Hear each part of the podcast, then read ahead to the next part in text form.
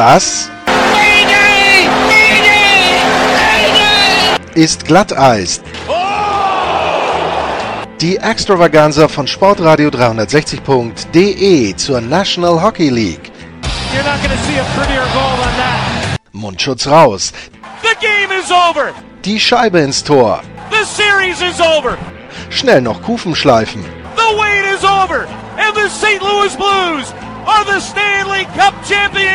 Und hier ist euer Gastgeber, Lars Marendorf. Hallo Hockeyfans und herzlich willkommen bei Glatteis, dem NHL Talk. In dieser Ausgabe geht es um die Tampa Bay Lightning. Ich habe mich mit Joe Smith unterhalten von The Athletic. Joe war letzte Saison schon zu Gast, da hatte ich mich mit ihm in Colorado unterhalten. Und ja, Joe äh, ist für The Athletic unterwegs als Experte für Tampa Bay. Und wir steigen auch direkt ein in der äh, Sendung mit einer Frage von mir zu einer Story, die er gepostet hat, ähm, wo er mit einem Tampa Bay Lightning Player fischen war. Äh, sehr interessant, interessante Geschichte da. Und äh, ja, darüber geht's dann natürlich um das Aus der Lightning in Runde 1, den Sweep, was sie für Schlüsse daraus gezogen haben, was vielleicht diese Saison anders werden könnte in Tampa Bay. Und ja, Spaß mit Joe Smith und der Tampa Bay Lightning.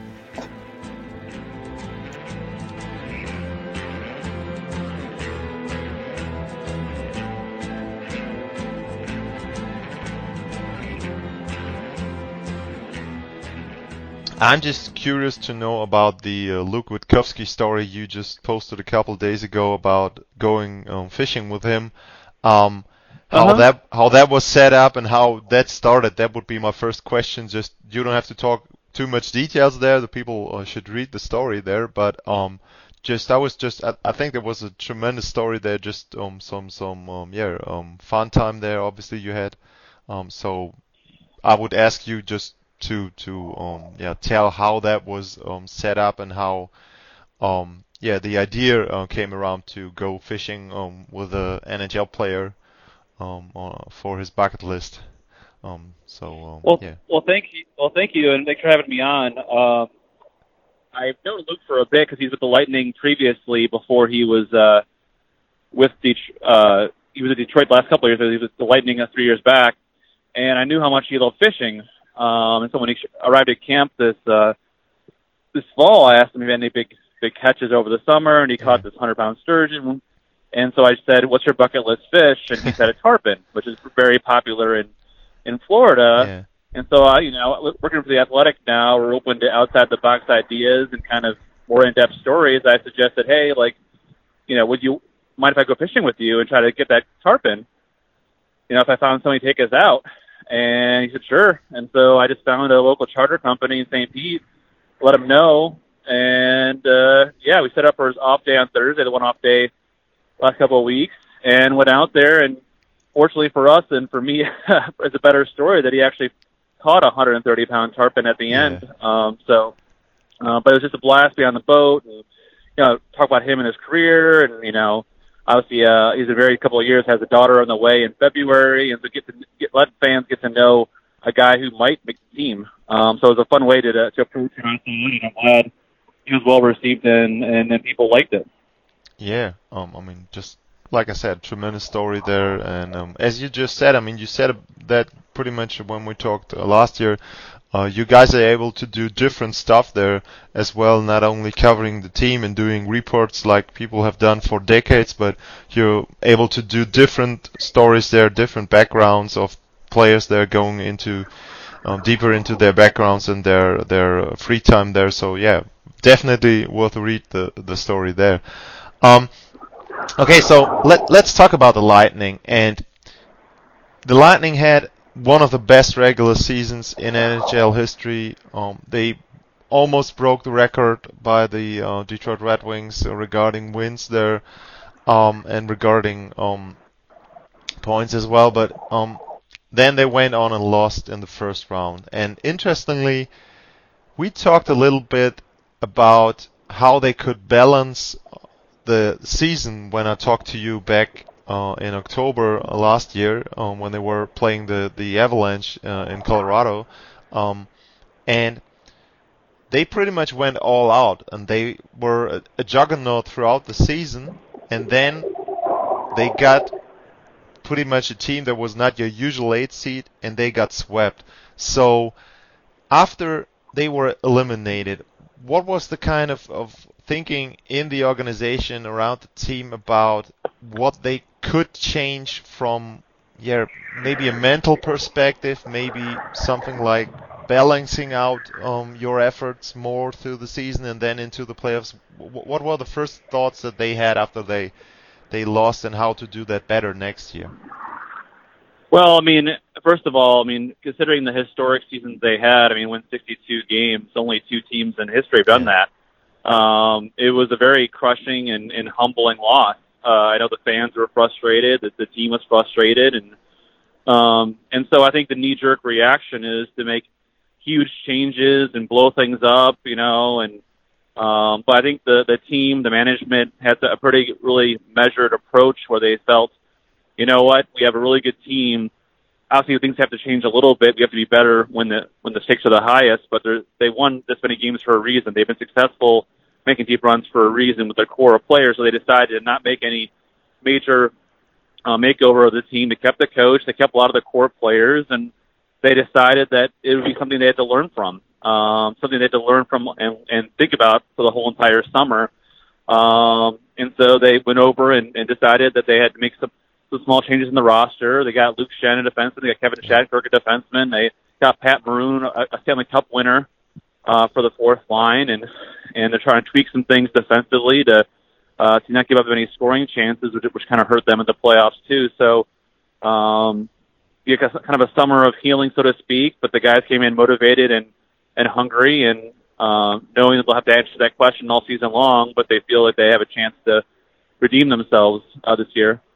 Yeah, and obviously the first big thing they they made before the signing was the um, trade for or the, the tra- trading away JT Miller, um, who was very mm-hmm. good for them, and he was one.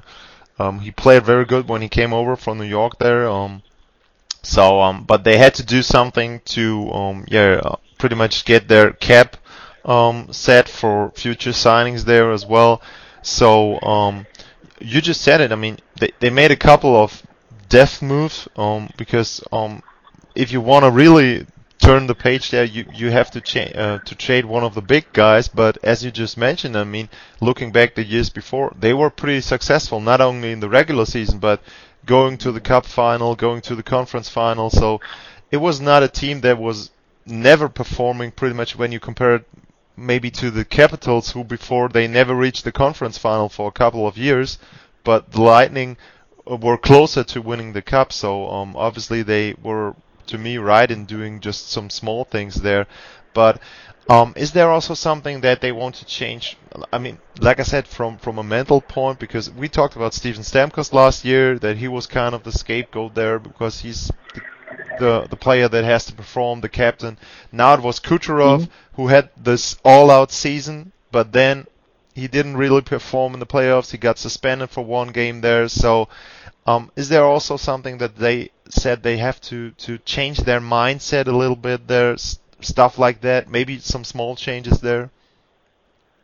I, I think so in a, in a certain respect. Where I think last year was just so unique because they had clinched the the President's yeah. Trophy, which goes to the team with the best record, and clinched a home ice uh, in early March or mid March, and so they were really, you know, not not playing for any meaningful games down the stretch, and they found it very difficult to to turn that intensity up in Game One against the Columbus team that was playing for their playoff lives for a month, and um, you know that was something that they had never gone through before, even through their years they went to the playoffs.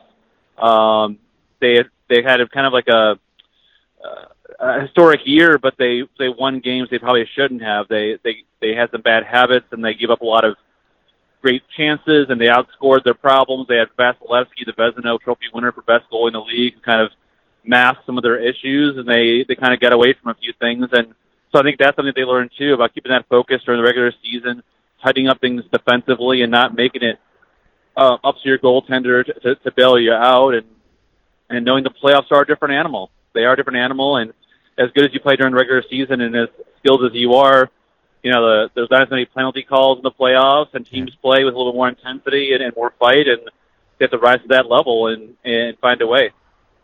Yeah, um, and just as you just mentioned, the Blue Jackets were a team that was fighting for a playoff spot, and they were a team that got a lot of pieces during the season, so they were not able to um, perform there with the whole team for the whole season. And maybe if they play 82 games with that team, they won't end up at the eighth seed. So um, that's a whole different story there. Um, another big topic that um, I talked a lot about with other expert was um, restricted free agents, and obviously um, the Lightning had one as well. And when I invited you to talk again, um, Brayden Point was not signed, um, but now he is signed for three years, and I think that's a pretty good number there, terms and years. I mean, it's a, it's a short-term contract. He ha- can prove now um, what he's worth, and the team still has it his rights there after three years. So I think it's good for both teams to have s- such a bridge deal there. Um, he won't be playing because of a hip injury, but how important was it for the team to get this done? Not before training camp, okay, but in the early stages of of uh, preseason or uh, yeah of the um, training camp and preseason, and to get him onto the team to be set there and to don't have to deal with all the stuff that is still going on in Colorado, is going on in Winnipeg, as we're talking. So, how important was that to have him signed? It was very important. I think all of us were kind of surprised that it, it took this long. Um, but I think to have him, even if he's not playing, to have him under contract where he can come, he'll be practicing with the team tomorrow in non-contact jersey and be around their doctors and medical staff and the team. Is that one less question if they answer going into this very important season? And uh, Brayden Point wanted to be here. He wanted to play. Um, and I think it's a matter of finding the right deal for him and the team, which I think they did. The Lightning have done traditionally three-year bridge deals with their guys coming off their entry-level contracts, and uh, Johnson, Palat, uh, I think Horn had a two-year deal, Yeah. Kucherov, Vasilevskiy. They all end up signing them long-term, and I think they'll sign Brayden Point long-term as well in a few years. But for right now, the, the three years, $6.75 million gives them some some flexibility with some cap challenges they have the next few summers um, to, to have some room, and then knowing he'll, he'll get uh, a third-year qualifying offer of at least nine million or more, and that'll set him up for a really uh, sizable long-term deal when he'll still be very much in his prime. So um, it took longer than we thought, but he'll be in camp and tomorrow, and uh, they're hoping that he'll be ready to go mid to late October and, and ready to follow up a 41 goal season. Um, one player I'm really looking forward to see how he performs is Kevin Shattenkirk. Um, he was traded a couple of years ago from the Blues to the Capitals. He was the biggest defender there on the market, maybe the biggest player Yeah. that was traded that year, and there were high expectations for him at the Capitals. Then he signs a big contract with his hometown team in New York. Um, it never really worked out there for a lot of reasons, um, and he's now signed to a small contract with the Lightning, but he's out there to prove again that he's he's still a capable um, defender. Maybe second pair there, first pair. I don't know how they will combine him, combine him with um, with the other players there. But um, have you talked to him about um, his motivation and and things like that? What have you seen from him so far? Um, playing now for the Lightning. To me, he must be very motivated now um, to prove that he's still a good player. Absolutely. I mean, anytime you know he had that storybook signing with the Rangers near his Yeah. hometown, and he wanted to play there for a long time, and it and it just never worked out. You know, injuries really played a role. He never was able to be himself, and you know, there's some criticisms up there, and and he getting bought out is a very humbling thing. And so he said he was pissed off and uh, motivated, and saying, "Hey, I still have a lot of good hockey left," and he's joined a team that has uh, really fits his style of a puck moving offensive defenseman. Um, and what, from what I've seen in camp, um, kind of more of the same of that. And he's been pretty solid. He's been playing in the third pair with Braydon Coburn. They've had him and Mikhail Sergachev on the second power play running point, which is something he's done in previous years with New York of having two guys up top. So uh, where he slots in remains to be seen, but it seems as though, um, you know, curious to see in, in game action of how now that he's healthy, if he can return to kind of the form you saw him in St. Louis for so many years, where he was one of the better offensive puck moving defensemen in the, in the National Hockey League. Yeah, and um, going into next season, there's going to be a lot of games in the preseason and in the regular season uh, between the Lightning and the Panthers. Four games, two preseason games, and then the first two regular season games.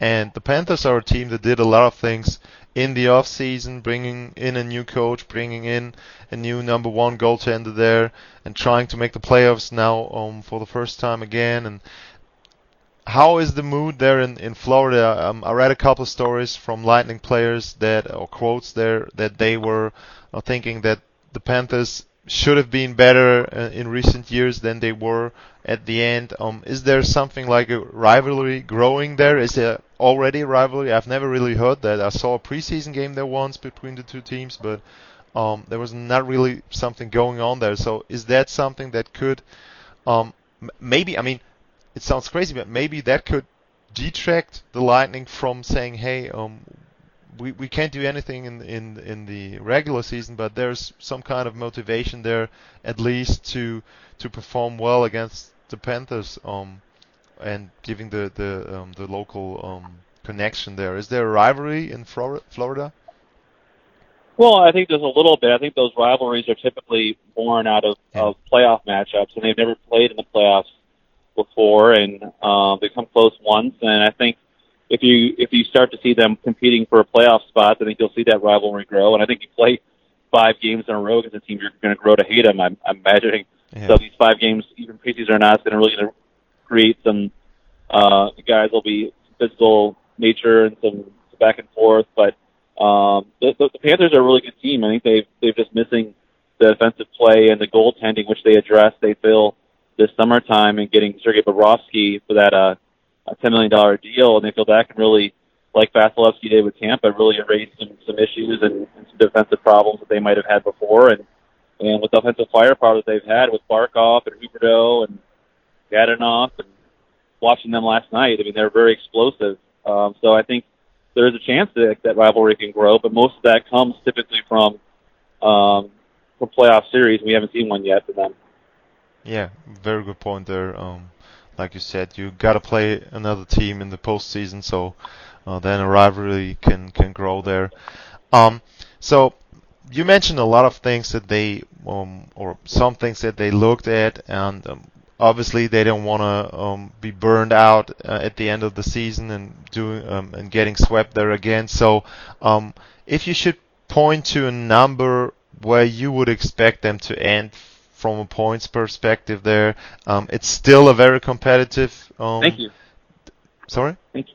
Okay. Um, it's still a very. Oh, don't worry. Um, it's still a very competitive division there. Um, to me, the the three teams, if you should, um, should, if you should name the the best division from from the top there and top heavy division with the Bruins and and the Leafs there, they are a very good um division there, the Atlantic. So, um, where do you think they have maybe set a goal regarding points, or is it just let's win the division, but maybe not 128 points, but 115, something like that would be enough. So we'll be more relaxed or more refreshed, um, so to speak, when we get into the playoffs. Um, what is the kind of number maybe you got in mind, and maybe the team already said something about it?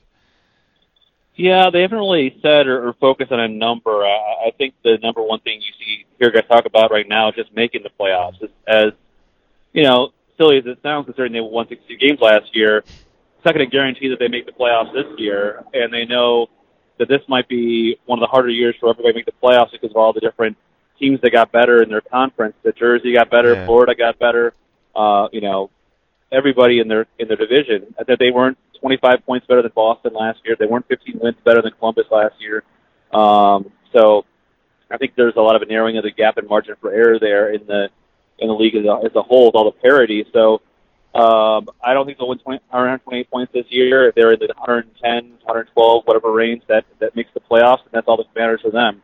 That division with them in Toronto and, and Boston will be a, a, a very big dogfight all year, I think. So um, you know, we'll, see what happens. But they've only a couple years back they missed the playoffs, if you don't recall, yeah. um, coming off of a conference final appearance. So they they know a slow start uh, could be very difficult, especially when they play. I think six of the first seven games uh, on the road, and then going to Sweden, of course. Yeah, and um, you you're traveling with a team to Sweden there, the global games. I am actually looking forward to it. Um, My first trip over there to Sweden, so um, looking forward to seeing uh, the people and the culture, and obviously how hockey is such a huge part uh, of that country. So um, definitely be looking forward to that one. Yeah, and I mean, I talked to um, someone covering the Blackhawks there, and they are coming in early um, to have their first regular season game in Prague there, and um, he told me about that that that could be a real chance for the team to bond together um, those trips and, and maybe form more um, more of a unit there. So that might be also something that's different to last season for the Lightning um, to have a chance there to grow together there as a team. I mean, it's just a couple days, but still, you're you're um, traveling there, so yeah, maybe that will help them to um, get over the hump uh, next season or next playoffs next spring. Absolutely. Anytime you go on the road, especially early in the season, it's a great way to get guys to bond and new guys to get to know each other. And so, um, obviously, you'd rather play at home in front of your fans, but I think this is uh, a good opportunity, you know, in tight quarters and together to to see what kind of team they're made of and and and how good a start they can get off of, and and see if they can uh, set the tone for what they hope is a championship season. Okay, yeah. Joe, um, thanks a lot for your time. Thanks a lot for informations about the Tampa Bay Lightning. Um, um, maybe we can talk later on in the season. I always um, love your work at the Athletic. Like I said, um, I can recommend people to follow there and um, to read your articles there. And um, have a great time in um, Stockholm when you come over. And uh, hopefully, a great game there, or some two great games, a doubleheader there. So, um, yeah, thanks a lot for your time and for coming on to the show. Thank you for having me anytime, and happy to chat with you next time you uh, want to talk about the Lightning. So, all the best.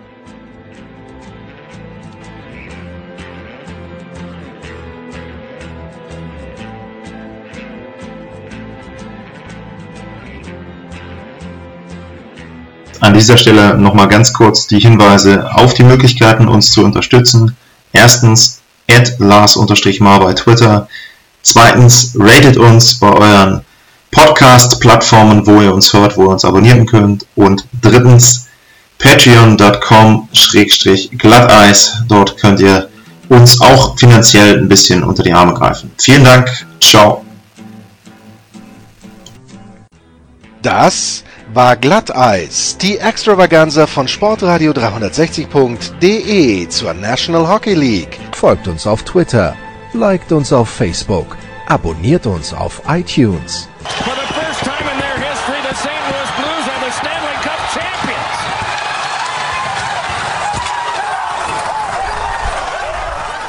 Und verpasst nicht die anderen Highlights auf sportradio 360.de, wie zum Beispiel die Big Show, jeden Donnerstag neu. Good morning, good afternoon, and good night, Boston.